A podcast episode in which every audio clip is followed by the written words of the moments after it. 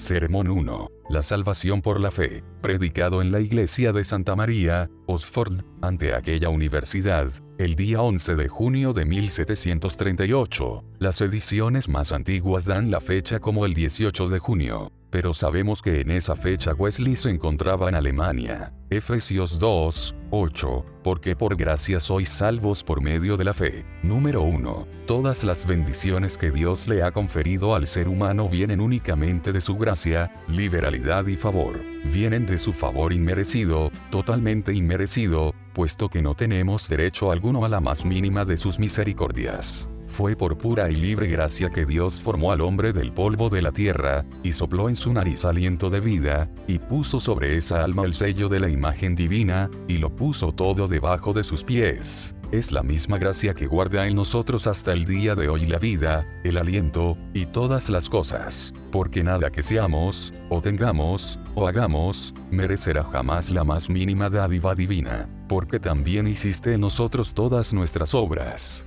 Todas estas cosas no son sino otras tantas pruebas de la gratuita misericordia de Dios, y cualquier justicia o rectitud que el humano tenga, eso también es don de Dios. Número 2. ¿Con qué, pues, podrá el pecador expiar el menor de sus pecados? Con sus propias obras, no por muchas y santas que éstas fuesen, no son suyas sino de Dios por sí mismas, son inicuas y pecaminosas, y por tanto cada una de ellas requiere una nueva expiación. El árbol podrido no puede dar sino frutos podridos. El corazón humano está completamente corrompido y es cosa abominable, se haya destituido de la gloria de Dios, de esa gloriosa justicia que fue inicialmente impresa sobre su alma, según la imagen de su gran Creador. No teniendo pues que alegar, ni justicia ni obras, la boca enmudece ante Dios. Número 3. Ahora pues, si el pecador haya favor ante Dios, ello es gracia sobre gracia. Si Dios se digna todavía derramar sobre nosotros nuevas bendiciones, sí, y la mayor de ellas es la salvación, que hemos de decir sino gracias a Dios por su don inefable, en esto Dios muestra su amor para con nosotros, en que siendo aún pecadores, Cristo murió por nosotros. Así pues, por gracia sois salvos por medio de la fe. La gracia es la fuente, y la fe es la condición de la salvación.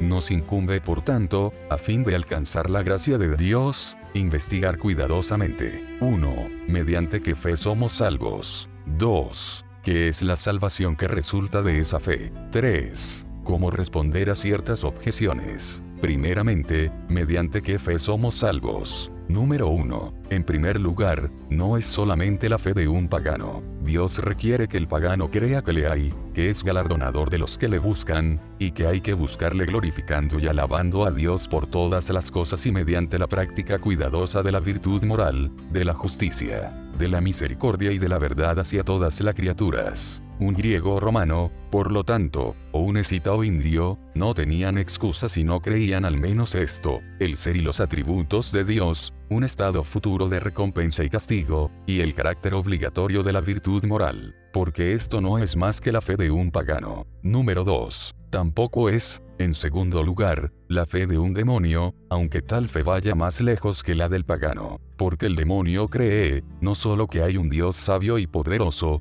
quien practica la gracia en la recompensa y la justicia en el castigo, sino también que Jesús es el Hijo de Dios, el Cristo, el Salvador del mundo. Así le vemos declarando explícitamente, yo te conozco quién eres, el Santo de Dios. Tampoco podemos dudar que ese desgraciado espíritu cree todas las palabras que salieron de la boca del Santo de Dios, o que cree lo que fue escrito por los antiguos santos, sobre dos de los cuales se vio obligado a dar glorioso testimonio al decir, estos hombres son siervos del Dios Altísimo, quienes os anuncian el camino de salvación. Todo esto lo cree el gran enemigo de Dios y de los humanos, y tiembla al creer que Dios fue manifestado en carne, 14 que pondrá todos sus enemigos debajo de sus pies, y que toda la escritura es inspirada por Dios. Hasta allí llega la fe del diablo. Número 3. En tercer lugar, la fe mediante la cual somos salvos, en el sentido de la palabra que se explicará más adelante, no es solamente la que los apóstoles tuvieron mientras Cristo estuvo en la tierra, aunque creyeron en él de tal modo que lo dejaron todo y le siguieron, y aunque tenían el poder de hacer milagros y de sanar toda enfermedad y toda dolencia. Sí, aunque tenían poder y autoridad sobre todos los demonios y, lo que es más que todo esto, fueron enviados por su Señor a predicar el Evangelio de Dios. Empero al regresar de todas estas grandes obras, su Señor mismo les llama generación incrédula, y les dice que no pudieron echar fuera un demonio a causa de su incredulidad.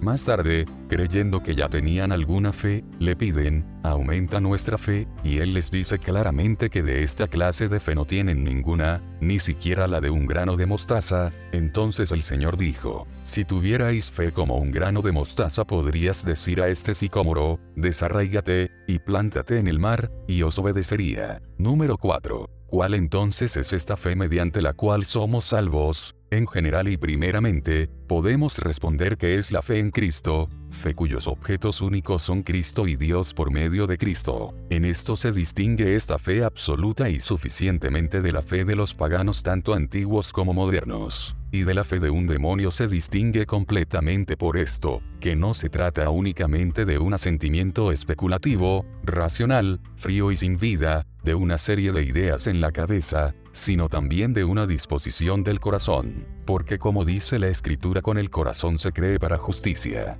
y si confesares con tu boca que Jesús es el Señor, y creyeres en tu corazón que Dios le levantó de los muertos, serás salvo. Número 5. Y en esto se distingue de la fe que los apóstoles tenían mientras nuestro Señor estuvo sobre la tierra, en que reconoce la necesidad y los méritos de la muerte del Señor, y el poder de su resurrección. Reconoce su muerte como el único medio suficiente para salvar al ser humano de la muerte eterna, y su resurrección como la restauración de todos nosotros a la vida y la inmortalidad, puesto que fue entregado por nuestras transgresiones, y resucitado para nuestra justificación. La fe cristiana, por lo tanto, no es solo el asentimiento a todo el Evangelio de Cristo, sino también una confianza plena en la sangre de Cristo, una esperanza firme en los méritos de su vida, muerte y resurrección un descansar en Él como nuestra expiación y nuestra vida, como quien ha sido dado por nosotros y vive en nosotros. Es una confianza segura que el ser humano tiene en Dios, que mediante los méritos de Cristo sus propios pecados han sido perdonados, y uno ha sido reconciliado al favor divino. Es, en consecuencia de ello, acercarse y asirse a Él como nuestra sabiduría,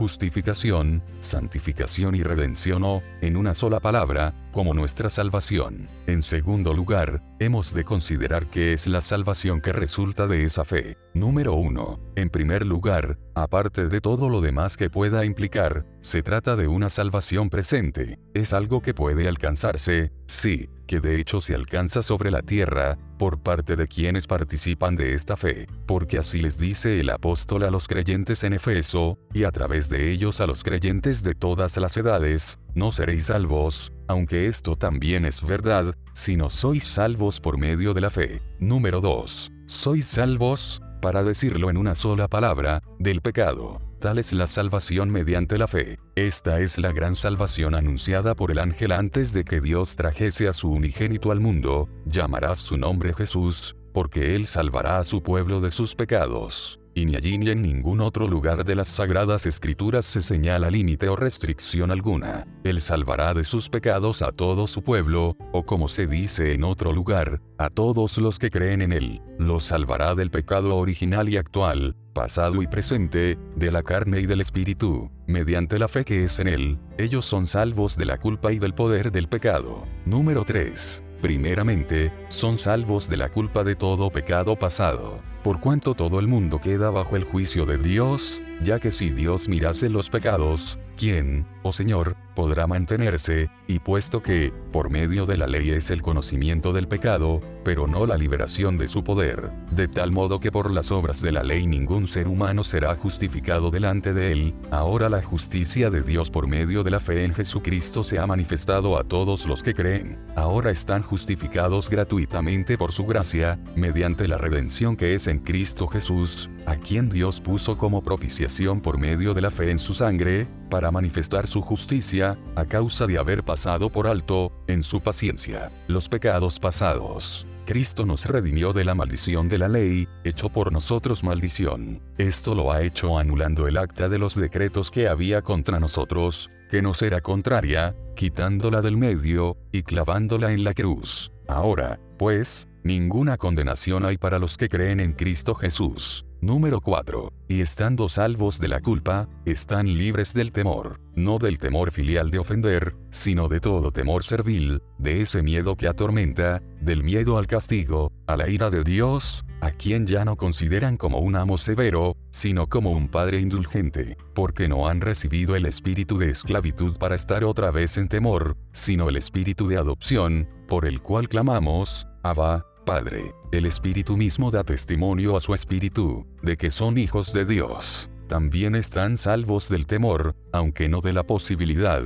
de caer de la gracia de Dios y por tanto de no alcanzar sus grandes y preciosas promesas. Están sellados con el Espíritu Santo de la promesa, que es las arras de su herencia. Por ello tienen paz para con Dios por medio de nuestro Señor Jesucristo, se glorían en la esperanza de la gloria de Dios, y el amor de Dios ha sido derramado en sus corazones por el Espíritu Santo que les fue dado. Por ello están seguros, aunque no siempre, ni con la misma seguridad, de que ni la muerte, ni la vida, ni ángeles, ni principados, ni potestades, ni lo presente, ni lo porvenir, ni lo alto, ni lo profundo, ni ninguna otra cosa creada les podrá apartar del amor de Dios, que es en Cristo Jesús Señor nuestro. Número 5. Una vez más, mediante esta fe quedan salvos del poder del pecado, así como de su culpa. Así lo afirma el apóstol, y griega sabéis que Él apareció para quitar nuestros pecados, y no hay pecado en Él.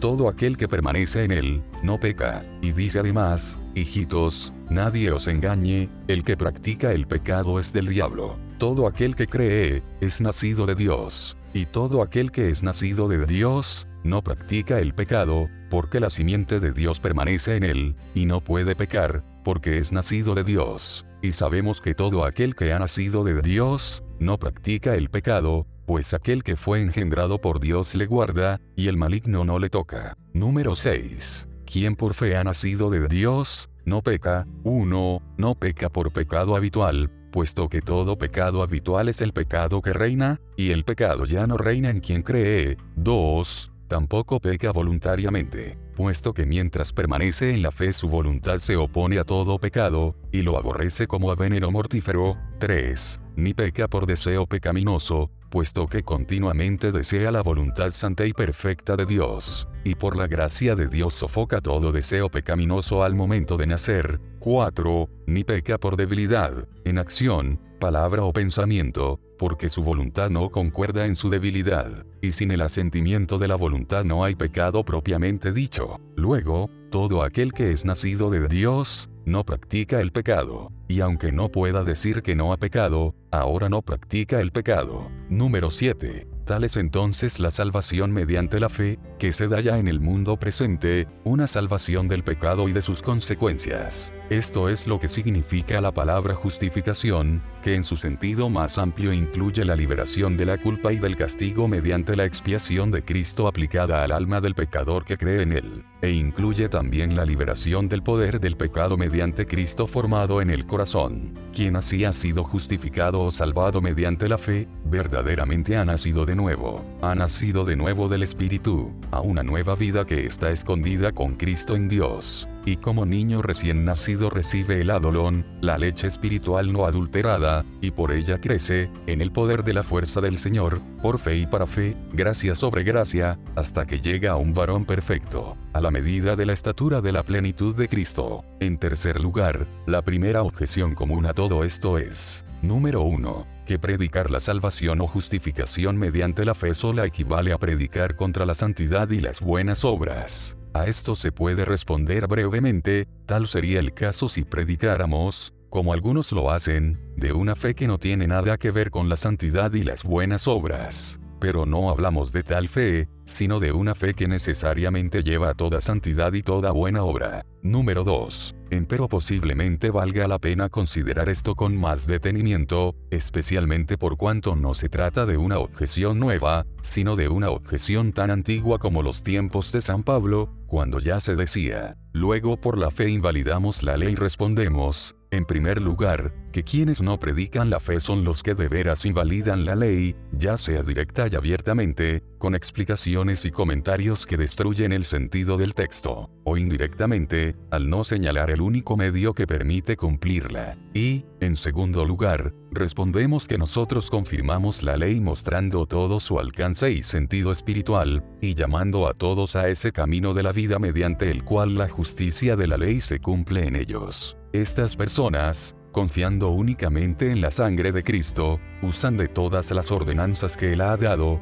hacen buenas obras, las cuales Dios preparó de antemano para que anduviésemos en ellas, y gozan y manifiestan un temperamento santo y celestial, el mismo sentir que hubo en Cristo Jesús número 3 pero, no conduce al orgullo tal predicación de la fe. Respondemos que accidentalmente tal puede ser el caso. Por ello hay que advertir a todo creyente, en las palabras del gran apóstol, por su incredulidad, las primeras ramas, fueron desgajadas, pero tú por la fe estás en pie. No te ensoberbezcas, sino teme porque si Dios no perdonó a las ramas naturales, a ti tampoco te perdonará. Mira, pues, la bondad y la severidad de Dios, la severidad ciertamente para con los que cayeron, pero la bondad para contigo, si permaneces en esa bondad, pues de otra manera tú también serás cortado, y al permanecer en esa bondad. Recordará las otras palabras de San Pablo, que preven y responden a esta misma objeción, donde, pues, está la jactancia, queda excluida. ¿Por cuál ley? ¿Por la de las obras? No, sino por la ley de la fe. Si alguien fuera justificado por sus obras, tendría de qué gloriarse, mas no tiene de qué gloriarse quien no obra, sino cree en aquel que justifica al impío. Lo mismo indican las palabras que se encuentran antes y después de nuestro texto, pero Dios, que es rico en misericordia, aun estando nosotros muertos en pecado, nos dio vida juntamente con Cristo, por gracia sois salvos para mostrar las abundantes riquezas de su gracia en su bondad para con nosotros en Cristo Jesús. Porque por gracia sois salvos por medio de la fe, y esto no de vosotros, de nosotros no viene ni nuestra fe ni nuestra salvación, sino que es don de Dios, don gratuito e inmerecido. Don es tanto la fe que salva como la salvación que Dios en su bondad une a esa fe. El que creamos es ejemplo de su gracia, el que, creyendo, seamos salvos, es otro, no por obras,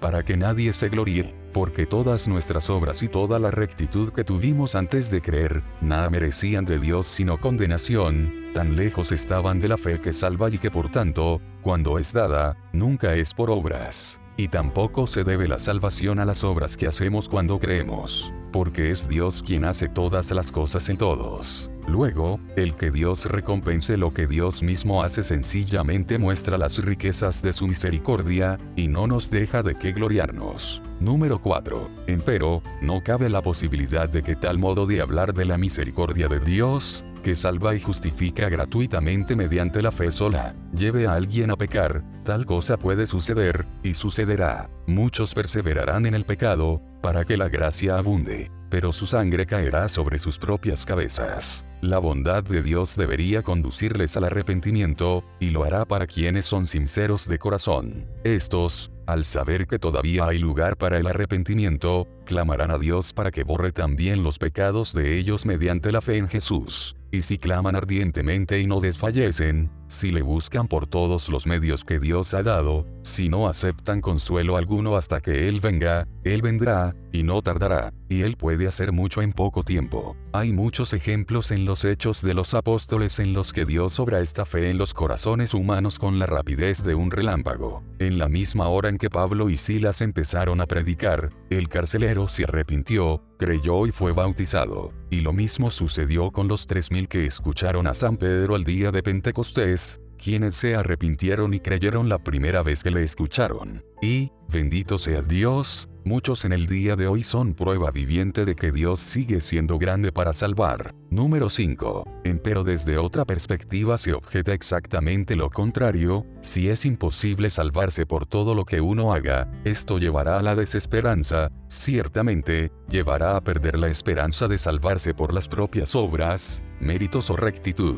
Y así debe ser, porque es imposible confiar en los méritos de Cristo sin antes renunciar a los propios. Quien procura establecer su propia justicia no puede recibir la justicia de Dios. La justicia que es por fe no puede serle dada mientras confía en la que es por la ley. Número 6. Pero, dicen algunos, Tal doctrina carece de consolación. Al atreverse a sugerir tal cosa, el diablo habló como quien es, mentiroso y desvergonzado. Al contrario, esta es la doctrina consoladora por excelencia, llena de consuelo para todos los pecadores que están dispuestos a destruirse y a condenarse a sí mismos. Hay un consuelo alto como el cielo y más fuerte que la muerte en saber que el que creyere en él, no será avergonzado, y que el mismo que es Señor de todos, es rico para con todos los que le invocan, como misericordia para todos, para saqueo, abiertamente ladrón, para María Magdalena, una ramera común, me imagino oír a alguien decir, entonces yo, hasta yo, tengo esperanza de recibir misericordia y griega bien puedes decirlo, tú afligido, a quien nadie ofrece consuelo, Dios no rechazará tu oración. Quizá muy presto te dirá, confía, tus pecados te son perdonados, perdonados a tal punto que ya no se enseñorearán de ti, y el Espíritu mismo dará testimonio a tu espíritu, de que eres hijo de Dios. Oh, buenas nuevas, nuevas de gran gozo,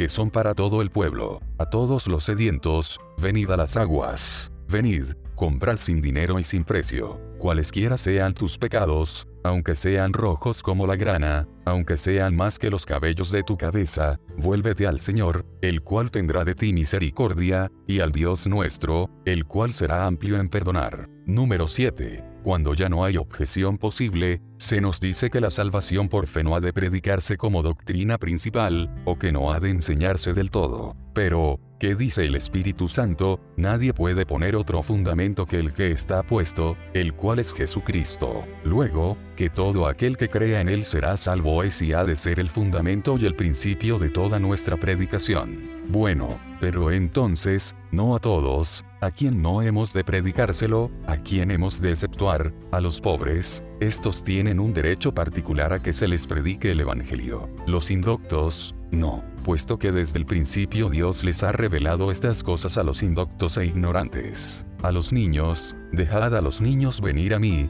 y no se lo impidáis. A los pecadores, menos todavía. Jesús vino a llamar, no a los justos, sino a los pecadores, al arrepentimiento. Entonces, si hemos de excluir a alguien, tendrá que ser a los ricos, los letrados, los de buena reputación, los de alta moral. Y es cierto que los tales frecuentemente se excluyen a sí mismos para no oír. Pero tenemos que hablar las palabras de nuestro Señor, porque esto dice nuestra comisión, y de predicar el Evangelio a toda criatura, si alguien se opone a este mensaje, o aparte de él, para su propia destrucción, el tal será responsable por lo que hace. Pero vive el Señor, que todo lo que el Señor me hablare, eso diré. Número 8. Especialmente ahora proclamaremos que por gracia sois salvos por medio de la fe, porque nunca ha sido esto más razonable. Solamente tal predicación puede prevenir el crecimiento del error romanista entre nosotros. Atacar uno a uno los errores de esa iglesia no tendría fin. Pero la salvación por la fe llega a la raíz del asunto, y donde esta doctrina se establece todo lo demás se viene abajo. Fue esta doctrina, que nuestra iglesia correctamente llama la roca sólida y fundamento de la religión cristiana, la que primero echó al papismo de estos reinos, y solamente ella puede mantenerlo fuera, solo ella puede detener la inmoralidad que invade la nación. Puedes vaciar el mar gota a gota, si puedes, lograrás reformarnos disuadiéndonos de vicios particulares.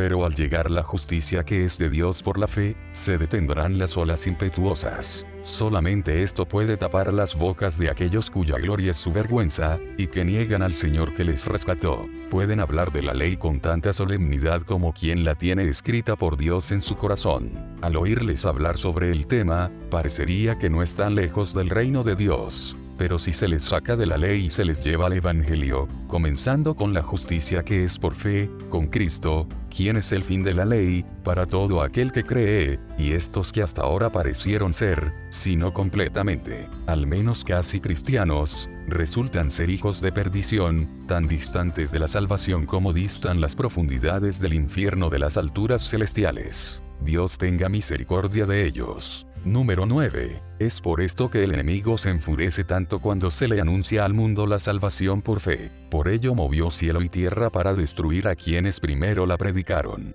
Por ello, sabiendo que solamente la fe puede destruir los cimientos de su reino, congregó todas sus fuerzas, y empleó todas sus artimañas de la mentira y la calumnia, para amedrentar a aquel glorioso campeón del Señor de los ejércitos, Martín Lutero con el propósito de que no la reavivara, lo cual no debe sorprendernos, porque como dijo ese varón de Dios, cómo se enfurecería el hombre fuerte y armado, al verse detenido y aniquilado por un niñito, y este armado con una débil caña se enfurecería especialmente por cuanto sabía que ese pequeño niño le derrocaría y pisotearía. Amén, Señor Jesús. Es así que tu poder se perfecciona en la debilidad. Sal entonces, tú pequeño que crees en él, y su diestra te enseñará cosas terribles. Aunque eres débil como un niño recién nacido, el hombre fuerte no podrá sostenerse ante ti, tú le vencerás, y lo dominarás, y lo derrocarás, y lo pisotearás debajo de tus pies. Marcharás bajo la dirección del gran capitán de tu salvación, venciendo y para vencer, hasta que todos tus enemigos sean destruidos, y sorbida sea la muerte en victoria. Ahora gracias sean dadas a Dios,